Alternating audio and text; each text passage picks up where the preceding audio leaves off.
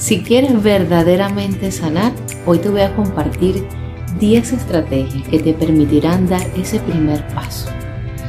El paso más importante que marcará tu historia de vida. La marcará para bien y te llevará a la plenitud.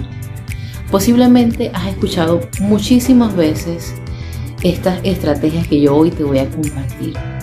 Pero hoy lo vamos a hacer distinto. ¿Y por qué lo vamos a hacer distinto? Porque vamos a dejar que entre a nuestra razón, a nuestra mente, para que lo podamos entender, comprender, digerir, para que nuestras acciones vayan en función de construir una vida plena. Les habla su psicólogo y amiga Vanessa Marín y les doy la bienvenida a este espacio que es creado para sanar, donde juntos creamos emociones sanas. Hoy, en este episodio número 2 de esta temporada donde hablamos de la sanación, les voy a compartir 10 maneras de ayudar a sanar.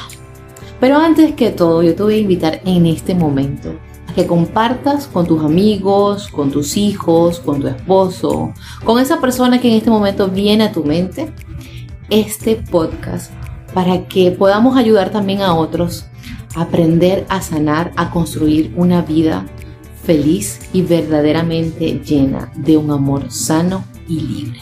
¿Cómo lo puedes hacer? Simplemente le das aquí abajito, te sale para compartir, tú vas, lo compartes, lo compartes en WhatsApp, lo compartes con ese contacto que viene a tu mente en este momento e invítalo a que venga aquí para que juntos aprendamos, para que veamos otra mirada de lo que es la sanación en nuestra vida. Y luego de eso, pues evidentemente lo puedes hacer de, forma inmediata. Eh, puedes unirte a nuestro canal. Tú le das aquí en el botón donde te dice suscribirte, tú le das suscribirte y te va a avisar de forma inmediata cada vez que compartamos un podcast, una reflexión, lo que vayamos a compartir por este canal, pues te van a avisar de forma inmediata y así tú le apuntas y te enteras rápidamente. Y bueno, eh, como ya les dije, les voy a compartir 10 maneras que nos ayudan a sanar. 10 maneras que eh, de manera personal me han ayudado mucho. Eh, maneras que también han puesto en práctica mis pacientes. Maneras que irás descubriendo cuál es la que más se parece a ti, con cuál más te identificas y te ayudará a dar ese primer paso importantísimo para arrancar ese empuje que necesitas para hacerte responsable de tu vida interior. Y el primer paso que te voy a compartir es tener un tiempo a solas. Una de las cosas que posiblemente estemos acostumbrados es asociar el tiempo a solas como un tiempo para evadir, para esconderme, o un tiempo eh, donde lo veo como negativo. Veo la soledad ese tiempo a solas como algo que al contrario me abruma, me, ensordece porque escucho mucho lo que hay en mi interior y en mi mente y por tanto me alejo de ese, me alejo de ese tiempo a solas.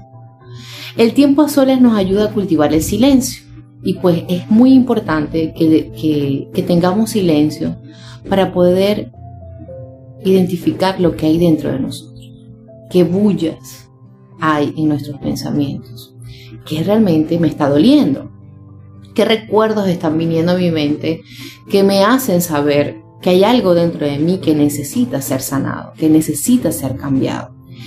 Y todas esas cosas, pues nosotros definitivamente necesitamos eh, comenzarlas a escuchar y dejarlas de evadir, dejarlas de dejar a un lado. Y para eso el tiempo a solas es sumamente necesario. Ahora, este tiempo a solas, ¿qué hago en este tiempo a solas? Porque no es simplemente sentarme en un sillón y estoy sola. No, el tiempo a solas me lleva a disfrutar la vida y no me hago dependiente o, o codependiente de algunas personas o situaciones que al contrario de llevarme a encontrarme conmigo mismo, me hacen más desgastarme por situaciones que no me pertenecen y me alejo de mi realidad, de mi historia de vida, de eso que yo interiormente necesito comenzar a sanar. El tiempo a solas me hace autónomo, me hace responsable, me hace encargarme de mi vida. me hace ser responsable de lo que escucho, de lo que siento, de lo que pienso. El tiempo a solas, evidentemente, me hace autónomo. ¿Por qué? Porque comienzo a hacer cosas que quizás aprendí que otros lo hacen por mí y yo necesito aprender a hacerlas por mis propios medios. medios. Ahora, este tiempo eh, no, no refiere o no nos dice que tenemos que eh, prescindir de las personas o alejarme de las personas porque simplemente yo tengo que ser autónoma. Mucho cuidado con eso. El tiempo a solas, visto desde eh, el bienestar y la salud, pues es aquel, no olviden, es el que me permite escucharme, el que me permite confrontarme, el que me permite ser autónoma y el que me permite no depender de otros y me hace una vida equilibrada y sana.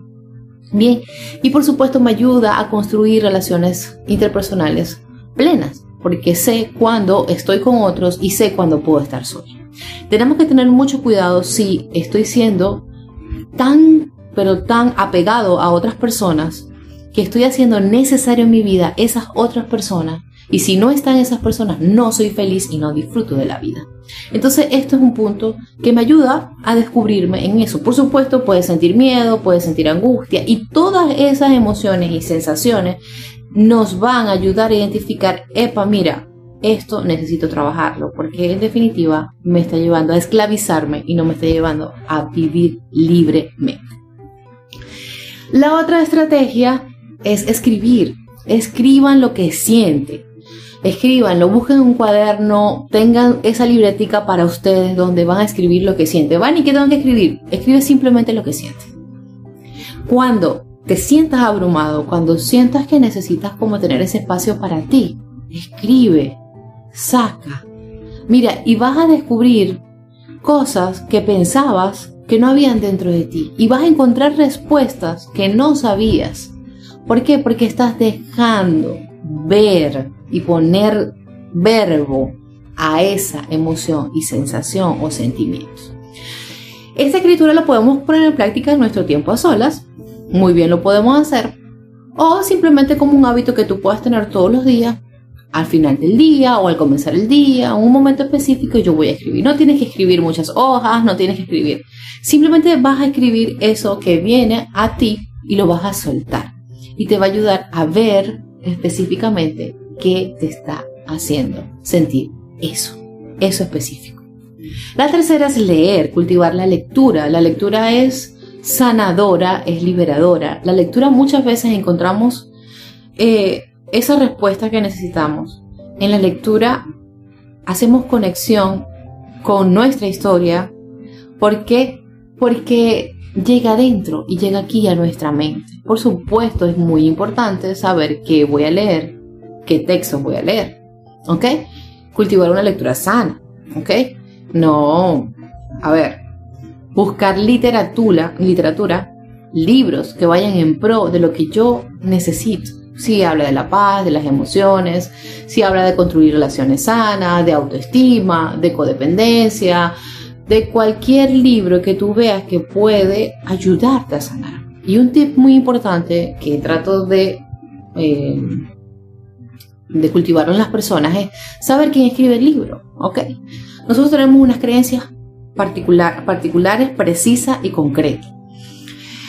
Y que si yo leo un libro que está escrito por una persona que no va en función de mis creencias y mi principio, ese libro está secado y me va a mí a confundir en lo que siento y en mi criterio. Entonces, tener mucho cuidado con la literatura que busco, investigar sobre el autor, de dónde viene el autor, eh, buscar su biografía, cuál es su tendencia y eso te permite realmente buscar esa literatura que te ayude a sanar. Pueden ser libros cortos, pueden ser libros densos, simplemente busca, busca, busca la lectura, la lectura te ayuda, la lectura te encuentra.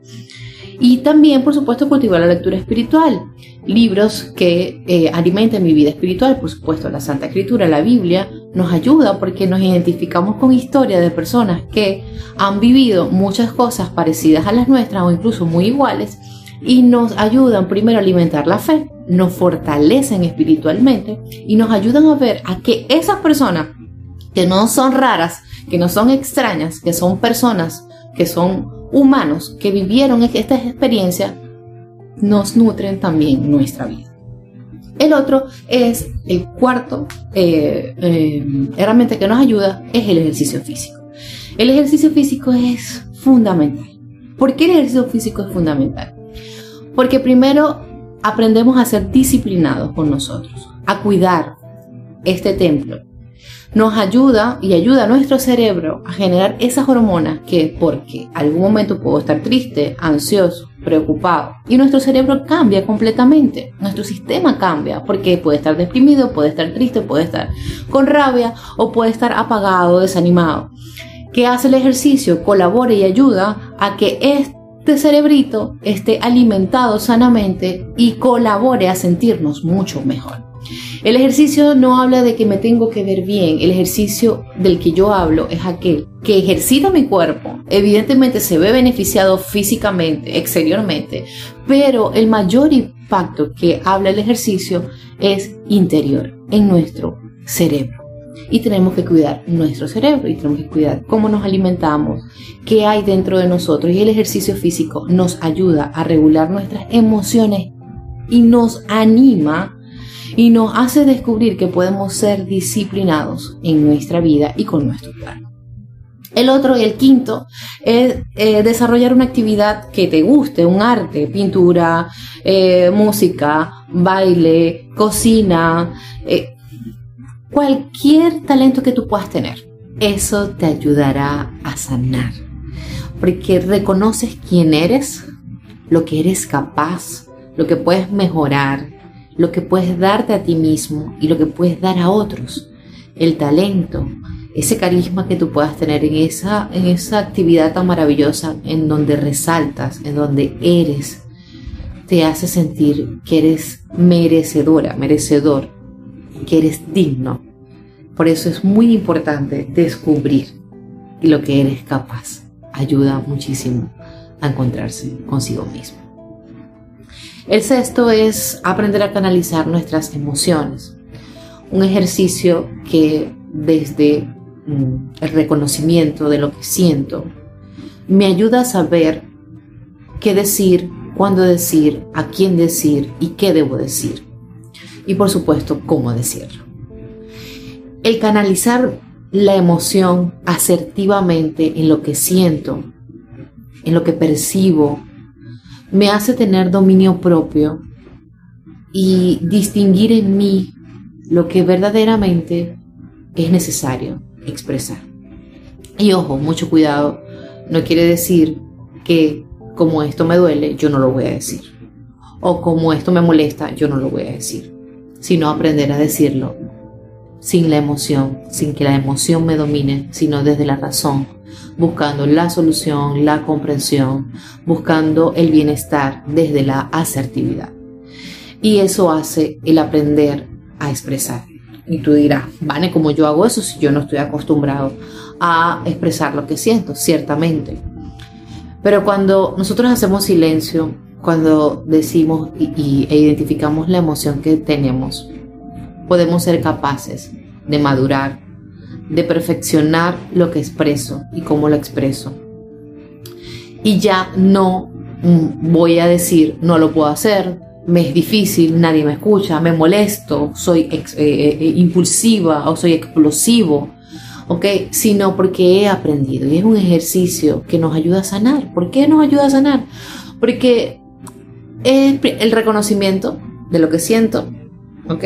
Desde la comunicación y aprendo a comunicarme. Por eso no sana, porque ya no es dejo de decir, evado, huyo, no me gusta, o no me gusta lo que siento, no me gusta sentir la rabia, no me gusta sentir dolor, o no quiero llorar. No, sino que ya lo reconoces, lo vives y lo puedes comunicar. Evidentemente eso es un trabajo eh, eh, mucho mayor, es una de las herramientas que requieren eh, mayor esfuerzo, dedicación y al finalizar les voy a decir cómo lo aprendemos. La séptima es abandonar el papel de víctima. Tenemos que dejarnos de acostumbrar, dejar de centrarnos y decir es que todo lo malo me pasa a mí, es que siempre las cosas me salen mal, es que nadie me quiere, es que todos están en contra de mí. Dejar de ser víctima. La victimización nos aleja completamente de la verdad, de la luz, de lo que siento, de lo que es verdadero, de lo que en esencia pasa. ¿Por qué? Porque me centro tanto en mí mismo que me victimizo y simplemente, ¿qué hace una víctima? Siempre va a, salir a la defensiva y siempre va a decir todo lo malo me pasa a mí, ¿por qué me pasa a mí esto? Y me alejo y huyo del reconocimiento real y verdadero de lo que yo estoy sintiendo y viviendo. Y le echo más la culpa al otro y yo no asumo mi responsabilidad emocional y espiritual. Entonces, dejar de victimizarnos, dejar eso a un lado y decir, ya va, yo tengo que ser responsable. Yo no puedo decir, no, es que aquella persona me quitó la paz, es que por esa persona yo estoy así, es porque por esto yo estoy así. Debo aprender a ser responsable de quién soy.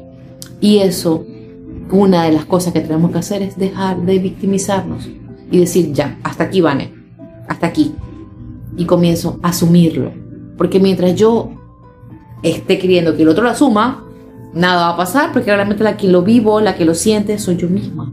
Entonces no tenemos que abandonar ese papel que nos enferma más, que nos hace eh, huir de nuestra realidad y simplemente nos estancamos. No se estanca el otro, nos estancamos nosotros mismos.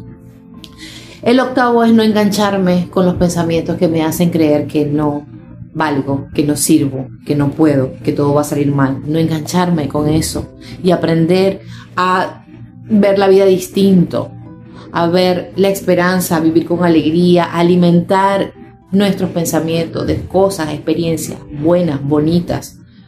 Y no engancharme en algo malo y como ese algo malo me pasó a las 7 y media de la mañana, yo paso hasta el otro día mal porque a las 7 y media de la mañana me pasó algo. No engancharme porque si yo me, engancho, no disfruto la vida. Aprender a, desapegarme, a soltar.